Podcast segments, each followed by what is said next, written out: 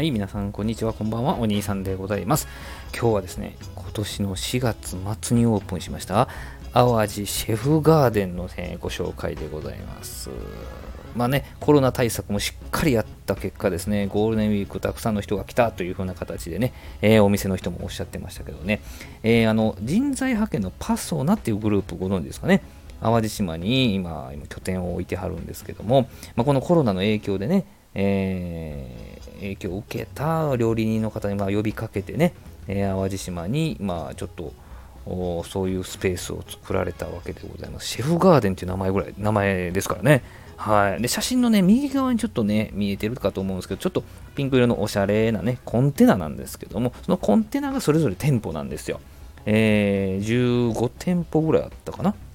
はい。で、その奥がですね、海になっていて、で、この各店舗からちょっと、まあ、テイクアウトみたいな形で、えー、テ何？料理を持って行って、海側で食べたりとか、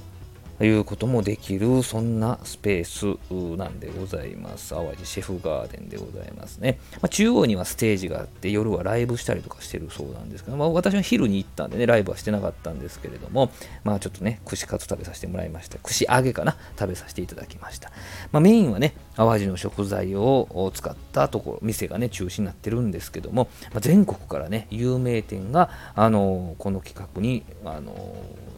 参画するような形で来ていましたね。大阪の堺のね塩ラーメンの竜騎神さんだったりとかあの豊中大阪豊中の親子丼で有名な古道さんだったりとかね。あの笹島シェフ有名な京都のイタリアのイルギオットーネとかね、えー、純子オイルを使った串揚げ屋さんとかもありましたね。東京恵比寿の唐揚げで有名なランマン食堂さんも出てましたね。はいあの15店舗ね出てたバーもありましたね。はい。まあね、この、この夏ね、あのまあ、コロナが落ち着いたら、ぜひ、あの淡路島にね、旅行とか行ったらですね、ぜひ、淡路シェフガーデン、ね、行ってもらったらいいかなと思います。淡路島バーガーとかもね、あのお客さんいましたね、並んでましたね。淡路島食堂、ね、淡路淡路サンドイッチとかね、もちろんその字のね、えー、名産もあるんですけど、まあまあいろいろ楽しめます、えー、全部はなかなか難しいと思うんですけどね、えー、淡路島から海を見ながら、淡路の名産そして全国の